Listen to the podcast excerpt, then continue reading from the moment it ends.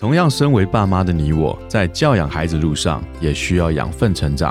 在团团转的每一天，也需要休息充电。嗨，我是超爸 Eric，我是超妈 Kelly，欢迎来到平凡爸妈很 super，让我们成为你的超级学伴，共同用爱与孩子一起发光。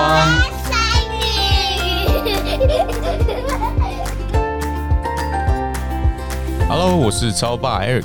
Hello，我是超妈 Kelly。前几天我好像跟你在公园的时候问过你一个问题哦，就是关于爸爸你回到台湾两年，然后我们在一起创业，在家庭里面，其实你更多时间跟孩子在一起，然后离开了你过去的职场，我就问你，诶，你现在觉得感觉怎么样？有没有后悔？你记得吗？我好像有，对对对，我们讨论过这个问题，嗯有没有后悔？男人不做后悔的事。如果听众哦，你是妈妈，你有没有注意过你家的爸爸，你你的老公，他们在家庭里面，他们有没有存在感，有没有价值感？因为我在多年前，应该说有了孩子以后，其实我有时候常常会觉得孩子都会一直找妈妈，比较少找爸爸，除非爸爸下班以后或者是周末，还会找爸爸玩。但是以生理上的需求、情绪上的需求，孩子更多时候是找妈妈。我记得在孩子小的时候，其实我有感觉到，就是爸爸在家里，他会不会感觉好像在家里没有什么事做，然后就少了一些存在感或者价值？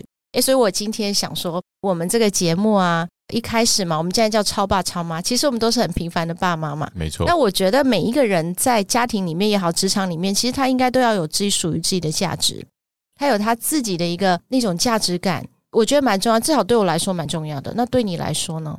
对我来说，在家庭的价值感，我有慢慢的去感受到。原先我在职场中的时候，价值感绝大多数都是从工作中取得的。嗯对，那你说在回来台湾之后，做了这么样一个大的转变，其实是刚开始是有一点点失落的，因为原先绝大部分的时间是在公司，是在我主要的工作上面。那在那部分所取得的价值感就容易多啦。实际上，你去达成你的工作，上司是要你做的事情，你把它适当的完成，而且甚至于说超额度的完成，你很容易就可以得到，不管是上司的赏识也好，薪水的提升也好，甚至于说职位的晋升也好，这些都是会发生的。而每每得到这些晋升之后，那个价值感自然而然就产生了。那我比较直接的感受就是，当我好像在工作中得到价值感了，但是回到家中不知道要做什么，好像不太一样。对，没有人要找你吗？这不是没有人，就没有人听我的话了。对对，因为你在工作中毕竟是个主管，对不对？又算是相当高阶的主管，在这个状况下，团队协作是需要的。嗯但是回到家中，没有人跟我团队协作啊，对啊，孩子们跟妈妈打成一团。那你回到家中，虽然是个爸爸的身份在，可是你想要发号施令，他们好像觉得说你在说什么？嗯，对对对，所以刚开始其实是有一点点落差的。嗯我觉得孩子们好像不认可我，还是怎么样，所以其实在这方面是有一些失落。那你回到台湾，你其实，在你职场里面哦，发展应该说，在一个正在上升、正在爬升的时候，其实你有一个职场里面很好的机会当中，可是你选择离开，离开之后带着全家回到台湾啊。那这两年，其实我们在家庭里面，你跟孩子、跟老婆相处的时间变得很长，对对。然后在这个当中，我看到其实冲突是更多的，因为之前你回来的时候，好像那个你永远是白脸，因为你每次下班回来可能比较晚，你会回来吃饭，可都是很开心，晚餐时间都很开心嘛。那时候孩子也还小，还不存在太多的课业问题、课业压力，也不用签名，联络簿也不用你签。而且那时候我得到的教导是，不要把你工作的情绪带回家。对，所以在进门之前，我就把所有一切的情绪都脱掉，所以进到家中永远是我好好奇你在门口怎么好脱的。爸爸。对，对所以诶我记得就是孩子还没有睡觉前，其实你一直情绪都是蛮好的啦。但是嗯孩子睡觉以后，当然你也会去你是说我们的沙发时间嘛？对对，你也哦会跟我讲一些你在工作里面那些很糟糕的事。一些可能在当时情绪上没有办法去调整的事情。所以你常常在下班之后跟孩子很开心的在一起，有时候讲讲故事，陪他们读读英文。那到了周末，我们就出去玩。而在上海，其实也不像在台湾这么好，上山下海很容易。就在上海，好像更多就是商场，那就是购物啊、买东西、吃东西，这都是很开心的。在那个过程当中，你这样的转换回来，我觉得跟孩子之间其实更多的冲突。这个冲突在于，第一，你们时间变多了；第二个，你开始去管教他们，不管是在品格上面，或者是他们的课业上面，你开始诶投入你的时间去教导他们。对，所以在这个过程中，你的价值感有慢慢的体现出来吗？因为你刚刚其实提到，之前你在职场里面是也不至于到说风是风，说雨是雨啦。但是至少你可以有发号施令做一些决策，但到了家里，好像大家都听妈妈的比较多。对，就像你刚刚说的，我原来好像是一个白脸的状态，就回到家就是个好爸爸，反正就陪着玩，带你们出去吃喝玩乐，对不对？那我的工作本身也是跟商场相关，当然就知道哪里的商场是最好的商场，哪里商场有最好玩的东西。其实，在我们上海读的学校，不需要签联络簿的，那个时候没有联络簿这个东西。回来之后就出现联络簿这个东西了。自然而然就得去检查孩子们的功课。其实一开始我们也不想检查哦，后来发现还是必要要检查，对不对？尤其是儿子，就放给他飞了。对，就飞得挺高的。对，飞太远了，抓不回来。在这个检查功课的过程中，就发现会有冲突。那孩子们对于他作业的完成度，跟学校老师对于孩子们作业的表现，跟考试的成绩。你会对他们有期望，对孩子们有期望，你自然而然就会受不了，受不了情绪起来的时候，棍子就会拿起来了。嗯，那当棍子拿起来的时候，孩子们不可能还是对你笑，这点很有趣。诶，有的时候他们其实不怕你拿棍子，没错，他们不怕我拿棍子。当我棍子拿起来，他们还在跟我笑。嗯，等到真正棍子打到身上的时候才哭。你怎么可以打我？对不对啊？因为你没有打过他们以前，对我基本上很少打。对，怎么可以打我？然后开始哭，开始把重点转移到你怎么可以打我这件事情上。他完全不认为说我是在惩罚他。嗯，对。那其实我也很试着努力去让他们感受到说，其实我今天做这个动作的目的，从一开始就不是因为我生气而打你，而是因为你做出来的一些事情。是不符合期待，而且不符合你现在的身份应当做的，所以我要去纠正你。而每一次打完他们之后，我都会跟他们说：“你今天被惩罚的原因是什么？”而我希望你能够下次怎么做。当然，这个不是一次两次啊。我觉得教养是一直的努力，一直去做。那其实，即使我现在对他们有，比如说身体上面的体罚也好，然后或者是言语上面的教导也好。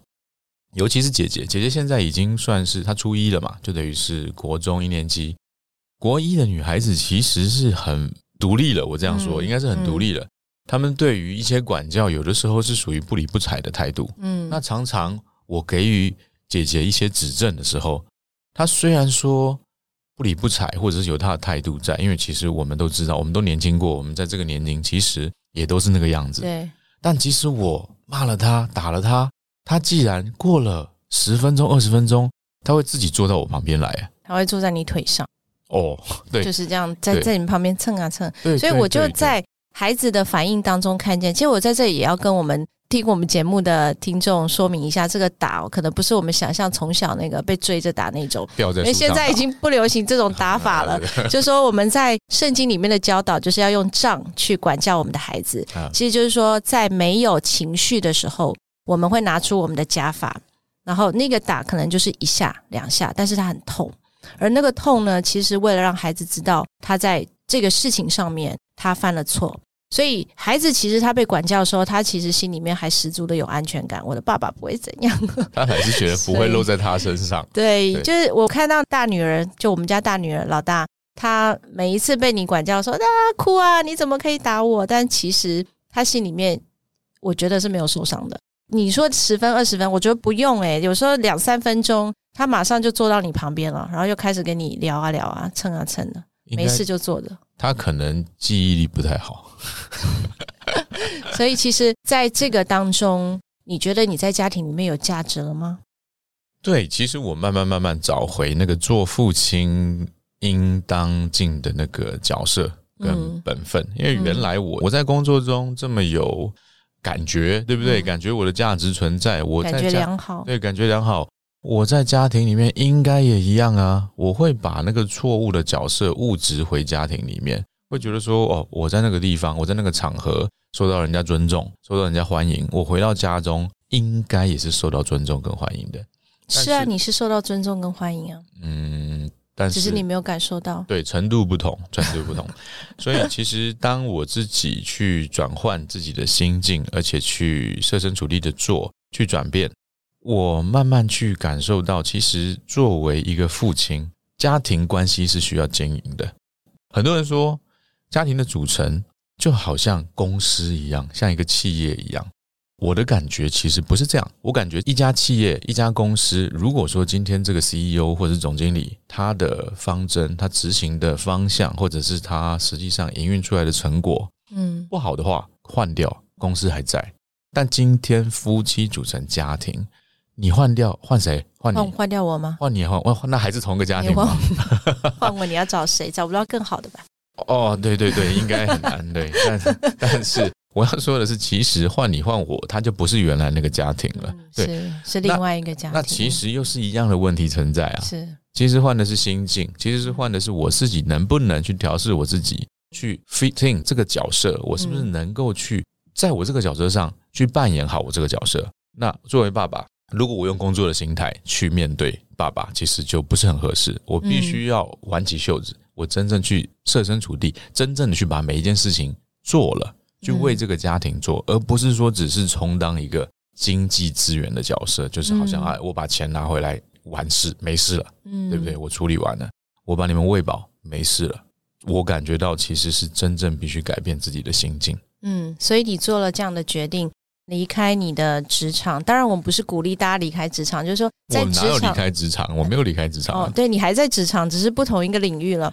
刚刚你提到有光环的那个职场里，进入到了另外一个职场。其实我们回到台湾创业，我们投入的是一个教育的产业，也可以说更多的跟孩子在一起。因为夫妻自己创业，所以有很多时间跟孩子在一起。我们也跟很多别人家的孩子在一起。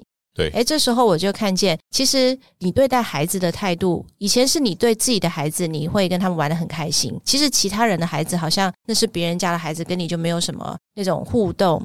但是慢慢的，我从你的跟别人家孩子的互动当中，我看见其实你整个在改变，不止在家庭当中。我的人设变成一个很爱孩子的人吗？哎，我有感觉到。所以这两个在职场上跟家庭里面，因为我们今天主题是价值感嘛，就是你在职场里面原来的你的职业当中，因为你们以前是属于奢侈品行业嘛，所以光鲜亮丽也好，或者是说你们所。面对的，你们所经历到、所看到的，其实跟现在你在职场里面是完全不同的。更多的时候，你接触到是家庭、父母。那这样的转变，在价值感这个部分，你觉得有什么样的差别？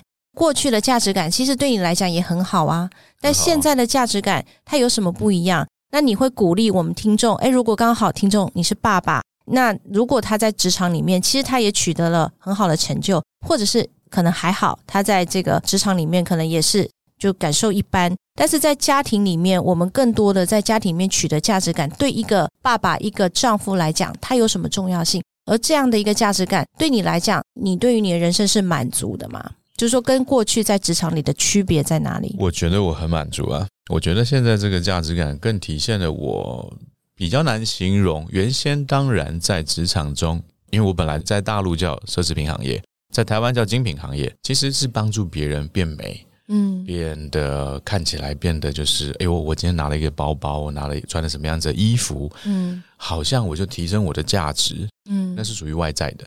但是你一季一季过去，你得买新的嘛，对，对不对？你得不停买新的嘛，那你得要有经济能力，你才能够买新的。啊。但我现在做的事是提升你的内在价值，嗯，提升你家庭的价值，所以我觉得这样更珍贵。嗯，我觉得对这个社会，对我自己，我觉得做出来的事情，可能它会不会退流行，我不知道，但我觉得它更珍贵。